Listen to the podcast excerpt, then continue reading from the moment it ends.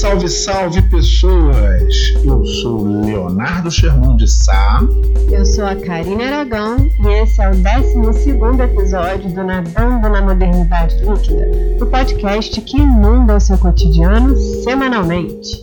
E hoje nós perguntaremos se procrastinação é preguiça, avaliando os pontos positivos e negativos em deixar as tarefas para depois e também analisando quais os sentimentos que nos levam a enrolar e deixar as atividades para amanhã. Vamos mergulhar? Vamos!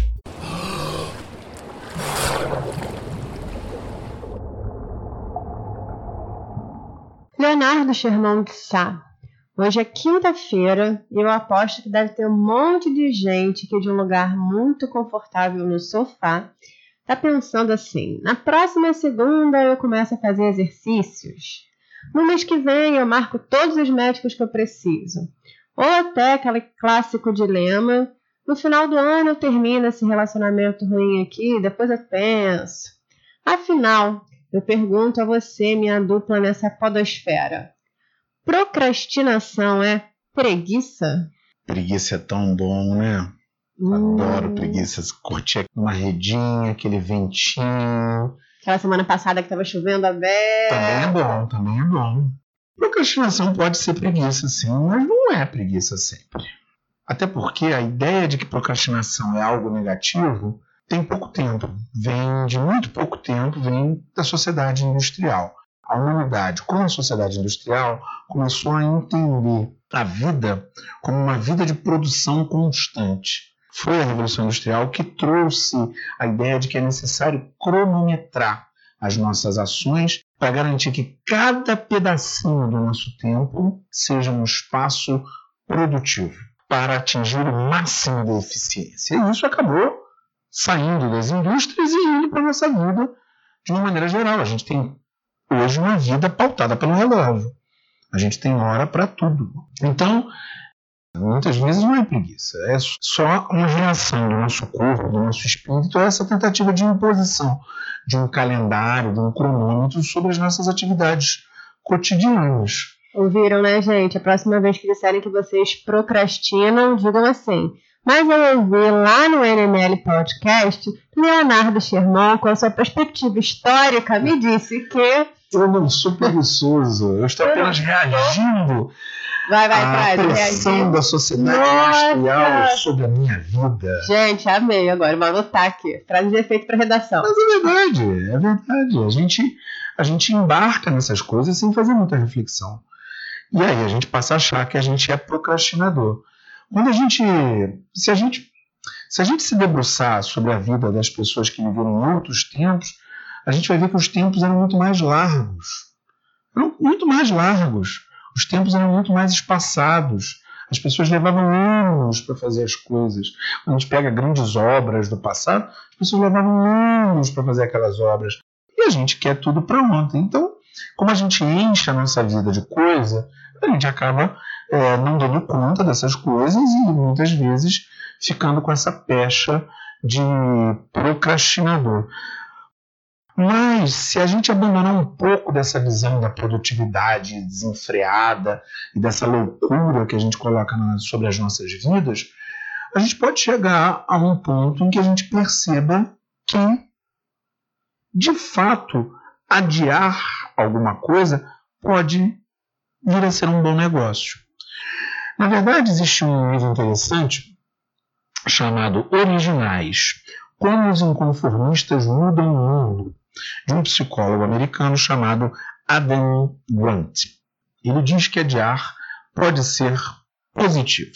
O livro dele fala de pessoas que pensaram diferente, por isso, os inconformistas que mudaram o nome em algum momento.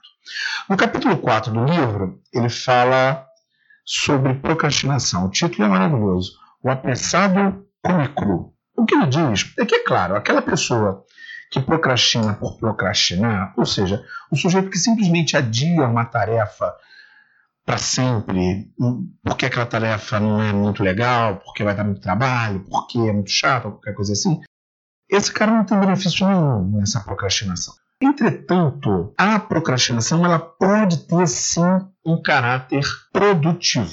Segundo as pesquisas que ele aborda no capítulo, há pelo menos dois benefícios em procrastinar. Primeiro, procrastinar te deixaria aberto ao improviso no último momento. A gente, ao procrastinar, a gente não se apega tanto àquela ideia e deixa a gente um pouco mais aberto ao que vem depois, na medida em que você não está tão tá ligando tanto para aquilo que você fez, que você fez em cima da hora. E mais importante, o que ele afirma é que a mente quando provocada numa tarefa que é deixada de lado por um tempo, a mente continua trabalhando naquela tarefa, mesmo que seja em segundo plano. A pesquisa em si pediu a algumas pessoas que fizessem uma, fizessem uma tarefa e parassem e jogassem alguma coisa e depois realizassem a tarefa, enquanto o outro grupo faria a tarefa de maneira direta. E ao que parece, o grupo que fez, parou e continuou foi mais produtivo, foi mais bem sucedido na realização da tarefa do que aquele que fez de uma vez. E com o tempo aquilo vai se construindo, construindo, construindo, construindo. E aí, na hora em que vem aquela inspiração do último segundo, algumas pessoas chamam de desespero também. Uhum. Mas é muito mais uma inspiração. Algumas pessoas chamam de prazo. Pra... Isso. A inspiração do último segundo, quando vem a inspiração do último segundo, o troço sai de uma maneira fácil, simples, rápida. E talvez, e aí que está meu ponto, talvez a gente esteja num momento na história da humanidade em que a gente tenha que abraçar uma nova forma de resolver os problemas que a gente tem. A procrastinação pode ser preguiça? Com certeza, pode ser, e em muitos casos não leva ninguém a nada, principalmente se a pessoa larga a tarefa para lá, não está nem pensando naquilo, nem nada disso. Entretanto, pode ser também o tempo necessário que a nossa mente fica ali em segundo plano, burlando aquele projeto e conectando informações que a gente está recebendo no nosso meio, das nossas atividades, das mais variadas atividades que a gente faz, para encaixar e buscar uma solução inovadora para o problema que a gente está analisando. E para você, procrastinação é preguiça? Você se colocou aí como um procrastinador, né? Digamos, um procrastinador produtivo. Sim. Eu já digo que eu tenho horror da procrastinação, mas isso não necessariamente é uma coisa positiva, porque eu tenho certo medo da procrastinação. Até do improviso, que você colocou uma hora, que o improviso tem a ver com a, procrastinação também, está aberto para o improviso. E eu sou a pessoa que não sabe funcionar no, no improviso. Eu tenho que ter roteirinho para tudo. É, eu tenho que estar tá, tá com tudo direitinho. Eu acho que a gente procrastina sim por preguiça, mas acho que tem outras questões envolvidas aí, como medo e idealização. Biologicamente, nós somos preparados para sermos preguiçosos, né? O nosso corpo ele é preparado para que a gente gaste o mínimo de energia possível, uma conservação de energia. Né? Isso acontece em relação a movimentos visíveis nossos, né? Como levantar e correr na praia. A gente está falando aqui da semana passada que em vários lugares foi uma semana super chuvosa, aquele friozinho assim, em pleno verão, essa essência climática que parece que te gruda no sofá mesmo, né? Você tem aquele para dar aquele start difícil. Então a gente tende a ficar parado, né, fisicamente nessas situações, mas também existe uma, uma conservação de energia ligada a movimentos psíquicos, que seria justamente a gente programar novas metas. Né? Então eu vou me alimentar melhor, eu vou ler tantos livros, eu vou mudar os meus hábitos de consumo, sair da zona de conforto de maneira geral. Então, muitas vezes a gente estende esse prazo, porque mudar, né, sair da zona de conforto dá trabalho, de alguma forma. E aí, se a gente não rompe com esse padrão natural, com esse padrão biológico de quietude, o nosso sistema nervoso muitas vezes tende a deixar a gente numa situação de letargia. Por isso que permanecer onde se está é quase uma ação instintiva, né? Não é à toa a preguiça aparece como dos sete pecados capitais lá na obra do Gil Vicente, no Alto da Barca do Inferno. Eu me lembro muito de uma imagem que tem nesse livro, que é a, o purgatório é colocado como uma escada. E aí cada degrau da escada representa um pecado capital. Então a preguiça está lá como uma coisa que você tem que vencer, né? A preguiça é quase quase natural disso. E além da preguiça, né, eu vejo o nosso hábito de procrastinar também muito ligado ao nosso medo de fazer escolhas, o nosso medo de tomar decisões, porque a gente nunca sabe se está tomando a decisão certa. Então a gente vai lá e joga para próximo mês, para o próximo ano, que a gente tem muito medo diante de coisas que a gente não controla, né? Medo de diante de coisas que a gente não pode prever, medo de embarcar numa situação que você não tem respostas. Então você vai virar o barco para outro lugar e você não sabe muito bem como é que vai ser. Então a procrastinação para mim está muito associada ao medo também e a uma certa idealização, eu diria, né, perfeccionismo. Foi uma palavra que você usou aqui nos nossos bastidores para associar essa ideia de que a gente só pode dar o start numa situação, de que a gente só pode iniciar um projeto se nós estivermos em condições perfeitas para isso, né? Como se existisse um momento que você olha para o espelho e diz assim: agora eu vou, agora eu estou pronto, agora está tudo perfeito.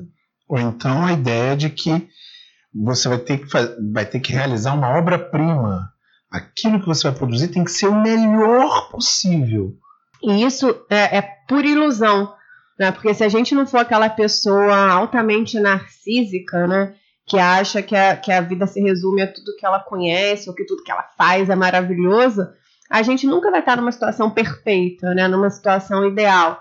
Vai sempre haver alguma coisa que a gente poderia fazer melhor, sempre vai ter um outro modo de fazer, sempre vai ter uma vírgula ali que não se encaixa muito bem. E a vida vai seguindo assim, né? Sempre vai, vai ter alguma coisa para te atrapalhar ou para impedir. Eu também vejo muito isso. Se a gente basta que a gente não focalize o que está ali para atrapalhar e para impedir a gente, né? Você vai ter que tirar isso, isso do meio do caminho.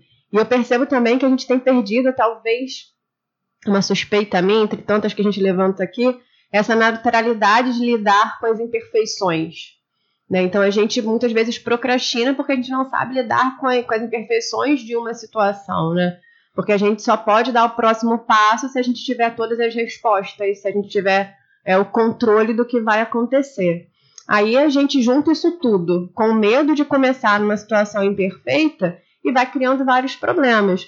Um deles é que a gente parece que tende a viver por equiparação, né? por comparação. De repente você quer começar projeto, vou falar do, do nossa experiência aqui, do, do nosso podcast.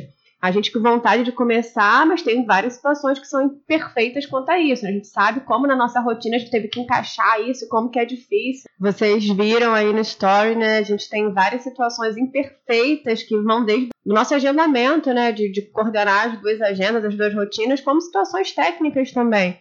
Então, de repente, se a gente ficasse parado assim, ah, mas poxa, os podcasters né, X e Y tem patrocínio, tem pessoas que trabalham para eles, tem não sei o quê. Não temos. Não temos, né? Eu, na verdade, estava tudo planejado, mentira, isso foi improviso, tá vendo?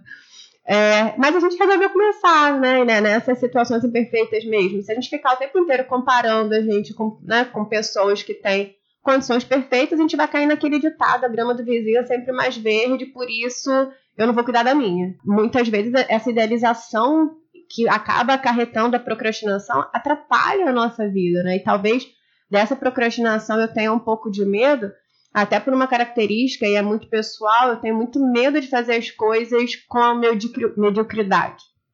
Então, assim, muitas vezes eu tenho dificuldade de começar e fazer, ah, tá na hora de começar e vai de qualquer jeito. Você estava falando da comparação entre vidas. Né? A gente comparar a nossa vida à vida das outras pessoas e que isso, de certa maneira, levaria à procrastinação por conta de uma, de uma visão que seria a minha vida não é tão boa ou tão propícia a determinada atividade, na medida em que aquela vida estaria mais pronta. A forma como a gente vê a procrastinação, que é uma forma absolutamente negativa, provém de um ideal que tem que ser alcançado, de que a vida tem passos pré-determinados que você tem que dar, obrigatoriamente você tem que dar, para chegar a um determinado lugar. Como se a vida fosse uma eterna corrida a um determinado ponto. Uma visão absolutamente liberal. Eu começo, penso a minha trajetória e vou conquistando os espaços, como na escada, mas lá era a escada dos pecados, né? Mas aqui na escada da vida eu vou e ganho e conquisto. Por quê? Por que, eu tenho que viver essa vida específica de conquistas? E se uma única, uma única obra valer a minha vida? Ou se obra nenhuma? Se obra nenhuma, não quero fazer nada. Eu quero tocar violão, tomar água de coco na praia o resto da minha vida. E o que, que essa vida é melhor ou pior do que qualquer outra? Então, para mim, essa ideia da procrastinação ela é vendida dentro de um culto à produtividade. Não importa o que você está produzindo. Importa é que você tem que produzir. Você tem que manter a roda girando, tentar pegar a cenoura que está pendurada na ponta da vara de pescar na sua frente. A ideia da procrastinação, para mim, vem desse modelo pronto que as pessoas absorvem. É daí que vem a, o sucesso de tantos e tantos livros de autoajuda, tentando modelar a sua vida de uma determinada maneira. É, e nisso tudo tem uma outra questão da, da, da procrastinação que a gente está falando aqui me veio a cabeça, eu acho que procrastinar muitas vezes também está ligado a uma sensação de terceirizar é, situações que você quer que aconteça. Sabe, uma expressão que eu vejo muito assim, até tem o uso de brincadeira. Ah, o universo coordenou as coisas para acontecerem. Ah, se o universo quiser. Mas peraí, não é bem assim, né? Você não fica sentadinho no sofá e as coisas vão chegar até você de maneira, né? Fácil. É, a, a situação não é assim. Então, às vezes, acho às vezes que a gente procrastina como se a gente vivesse, né, esperando a hora que o universo vai te empurrar e você vai tomar uma decisão. Mas isso Adam Grant fala no livro, quando ele compara os pioneiros numa determinada atividade com aqueles que chegam depois na atividade. E ele diz que as chances de sucesso aumentam muito numa determinada atividade quando aquela atividade é iniciada no momento propício. Pode ser que haja algum tipo de lógica em esperar para iniciar alguma coisa.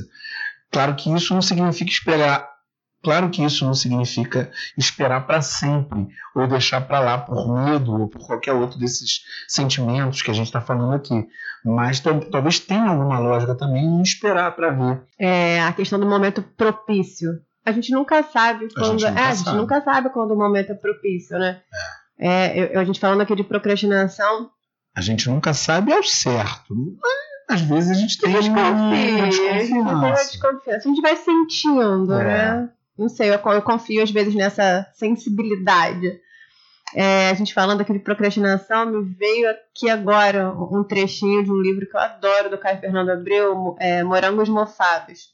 Tem um conto que ele, que ele termina assim: a gente não faz nada para acontecer e quando não acontece ainda vira cara. É muito, né? É muito procrastinação, gente. E em meio a toda essa conversa aqui, eu pergunto para você, meu amigo. E agora, José? E agora, José? Leonardo Sherman, passamos minutos aqui do nosso podcast falando das dores e das delícias de procrastinar.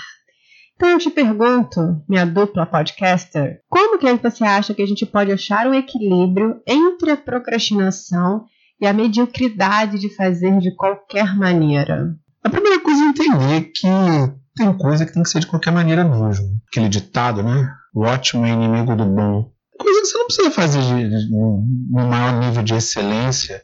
Né? Tem uma outra frase pronta assim também, né? Melhor feito do que perfeito. Tem coisa que não precisa. Não precisa dessa atenção toda. Não precisa de toda essa elaboração. Não precisa de toda a nossa força. Você pode fazer meia bomba e que já tá bom demais. É claro que cada um vai escolher quais são os campos, ou vai perceber quais são os campos em que é possível fazer as tarefas de uma maneira menos otimizada, menos eficiente. Agora, o outro, o outro lado disso seria abraçar a procrastinação. Eu acho que a gente tem que abraçar a procrastinação como método, principalmente para tarefas mais complexas e que exigem uma solução inovadora, que é a perspectiva que apresenta o Adam, Adam Grant. Ele diz, ele afirma que é necessário que a gente entre em contato com a tarefa para nos colocar, para colocar na nossa mente uma parcela da tarefa já funcionando, já atuando, a gente ficar pensando naquilo no segundo plano e deixar a tarefa de lado tão logo a gente perceba as dificuldades né, dificuldades maiores na realização. E depois, de um determinado tempo, pode ser deixar fechar e fazer no dia seguinte, depois de um determinado tempo, voltar à tarefa e tentar realizá-la de novo. No meu caso, eu posso dizer que eu já fiz isso e realmente funciona. É, dormir com problema, né? Parece às vezes com problema. Dorme com problema. Dorme com problema que amanhã melhora. Às vezes o problema é só sono. Né? Muitas vezes. Muitas vezes o problema é precisa de tempo para você pensar, elaborar, elocubrar e depois aquela solução aparece de maneira mais fácil. Para mim, seriam esses dois elementos que encaminhariam a uma solução para vencer a procrastinação. É, você está falando agora, conta a história da Mona Lisa, que você contou nos bastidores, como exemplo de procrastinação. Conta que essa boa. No livro ele coloca dois exemplos interessantes sobre a procrastinação. Um é o da Mona Lisa, Leonardo da Vinci. Parece que Leonardo da Vinci é um notório procrastinador. E ele levou 16 anos para fazer, para terminar a Mona Lisa. Um quadro pequenininho, né? E, e 16 anos para pintar. Mas com o tempo, o Leonardo da Vinci, que era um cara muito interessado em vários assuntos, ele foi aprendendo sobre ótica, ele foi é, se inteirando sobre vários ensinamentos, várias habilidades que depois serviram para ele completar o quadro de uma maneira ah, primorosa. Então, a gente não tem como mensurar. Né? Às vezes, adiar é melhor, porque você vai adicionando qualidade àquilo ali. E o outro é o caso do Martin Luther King, esse discurso maravilhoso que todo mundo conhece, né? O Eu tenho um sonho, todo mundo conhece essa frase do discurso, e parece que essa frase nem mesmo estava no rascunho original do discurso e foi colocada ali de improviso pelo Martin Luther King, depois de uma noite insone, tentando acabar, tentando acabar, tentando acabar, e ele foi lá e, e colocou na última hora. Né? Aquela ideia de que é, procrastinar alguma tarefa que seja um pouco mais complexa deixa a gente aberto para o improviso, e às vezes o improviso pode até ser a parte mais relevante daquilo que você tinha para fazer, como é o caso desse discurso. Como vencer a procrastinação? É preciso vencer a procrastinação? Primeiro eu vou deixar aqui, se vocês não pegaram um conselho, gente. Quando disserem que vocês estão procrastinando, digam: Eu não estou procrastinando, estou agindo como Leonardo da Vinci. Então, assim, se ele demorou 16 anos, eu posso demorar, de repente, mais duas semanas do que o prazo, né? É o mesmo artifício que eu uso quando alguém diz que eu sou ruim em matemática. Eu falo assim, gente, Drummond que era Drummond, era ruim em matemática. Por que, que eu não posso ser ruim em matemática? tá vendo? Se compare aos grandes. Né? Exatamente, aqui, né? Eu, Drummond ali, coitado de mim, né? Em relação à procrastinação, para evitar esse hábito, eu diria, né? Ou para avaliar quando ela é positiva ou negativa, então seria você não se auto-enganar. Né? Eu acho que o auto-engano é uma das piores coisas que a gente pode fazer. Então, se você não vai né, começar tal tarefa, se você não vai, de repente, a gente sempre fala de exercícios físicos, porque eu acho que é uma, um discurso comum, é um senso comum aquela ideia de, ah, hoje é quinta, vou começar a academia só na segunda.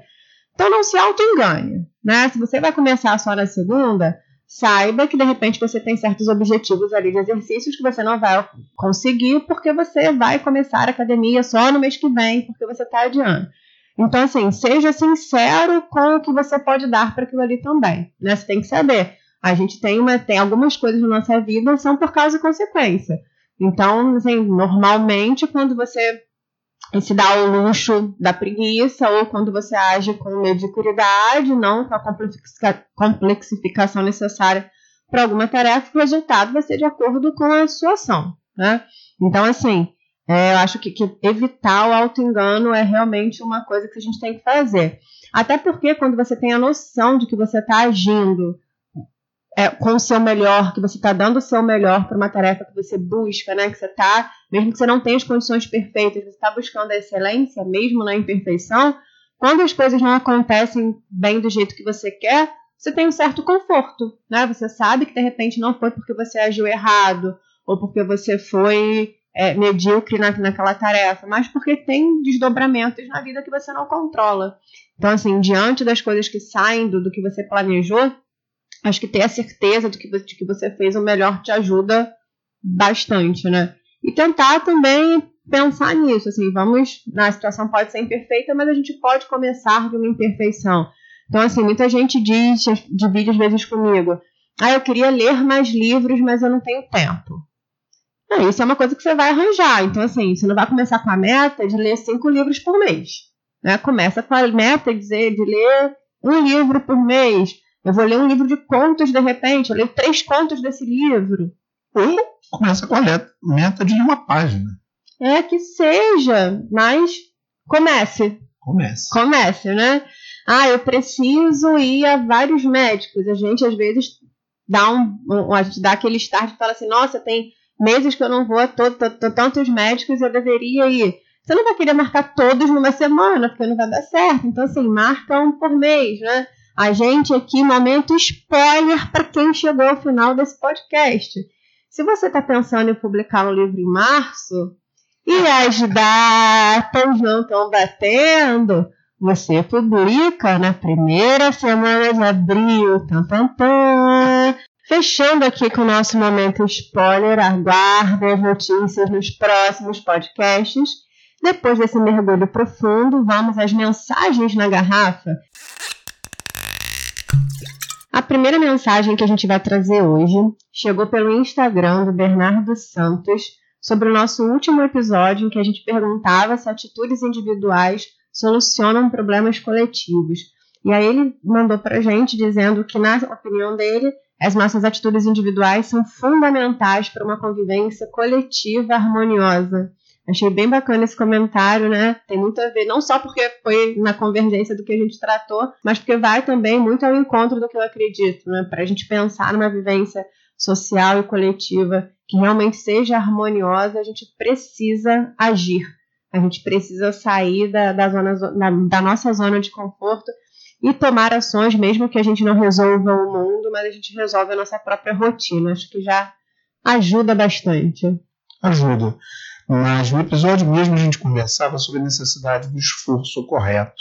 A atitude individual ela é importante, mas ela é importante também que ela esteja direcionada no esforço conjunto, para evitar que a gente tome atitudes e, e, e dê importância a atitudes que, no final das contas, contribui um pouco para a solução dos problemas. Né? Então, o ideal é, sim, tomar atitudes individuais, mas sempre no caminho de procurar uma interação com aquela visão mais coletiva. Uma outra mensagem vindo do Renato de Mello, pelo Instagram, a respeito do episódio 10, em que a gente discutia se o caráter de um autor influencia a sua obra. Ao debatermos a premiação dada ao Roman Polanski, ele afirma que a premiação se referiu somente à contribuição que a obra trouxe ao cinema. Ele diz aqui que seria uma espécie de reconhecimento burocrático. Eu agradeço muito a mensagem e a possibilidade de, de debater sobre isso.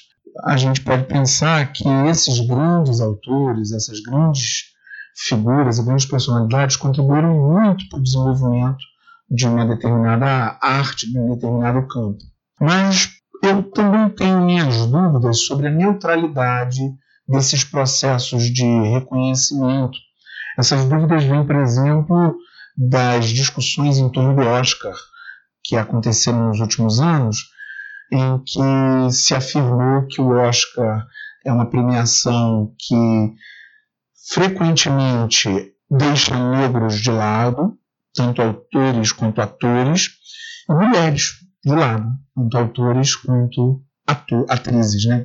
diretoras quanto atrizes. Deixa de lado mulheres e negros. Então, é claro que não há um reconhecimento que seja completamente neutro. No momento em que uma pessoa como Roman Polanski, que é um sujeito que foi condenado por um crime bárbaro, e que não cumpriu a pena, ele é visto como alguém premiável por um grupo de pessoas, me diz que esse grupo de pessoas não se importa com aquilo.